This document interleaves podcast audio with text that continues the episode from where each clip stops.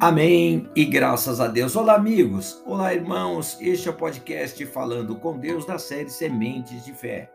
Hoje é 25 de abril. Humilhado para a glória. Assim diz o Senhor: Não se glorie o sábio na sua sabedoria, nem o forte na sua força, nem o rico nas suas riquezas, mas o que se gloriar, glorie-se nisto, em me conhecer e saber que eu sou o Senhor e faço misericórdia juiz e justiça na terra, porque destas coisas me agrado, diz o Senhor. Jeremias capítulo 9, verso 23 e 24. Meus irmãos, ninguém é coisa alguma neste mundo. A criatura humana só pode considerar-se alguma coisa se conhecer o Senhor. Para tanto é preciso ser humilde ou estar humilhado. O conhecimento do Senhor é a única coisa que justifica a glória humana, meus irmãos. O resto é resto e com o tempo desaparece. Não é sábio trilhar o caminho do orgulho, sob pena de acabar na rua da amargura, viu? Aprender tal lição constitui-se um enorme desafio que, por conta da natureza humana, cada um tem de aprender sozinho. O único jeito de ser o ser humano reconhecer o máximo de sua insignificância é quando está em aperto. Neste caso, todos chegam rapidinho ao fundo do poço da humilhação e vergonha.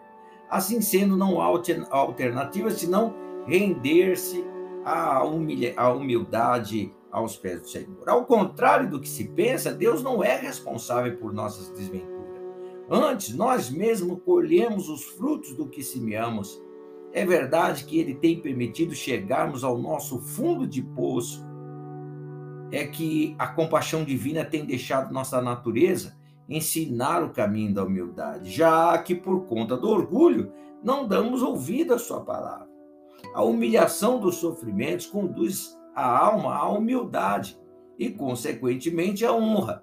E isso se recorrermos ao Criador. Um felizardo reconhe reconheceu o sofrimento como porta de entrada da salvação e confessou: foi muito bom ter passado pela aflição para que aprendesse a tua palavra. Salmo 119, verso 71. Vamos orar, meus irmãos. Pai, quando somos humilhados para a glória do Senhor, é completamente diferente do que aqueles que são humilhados, humilhados de contínuo aqui neste mundo.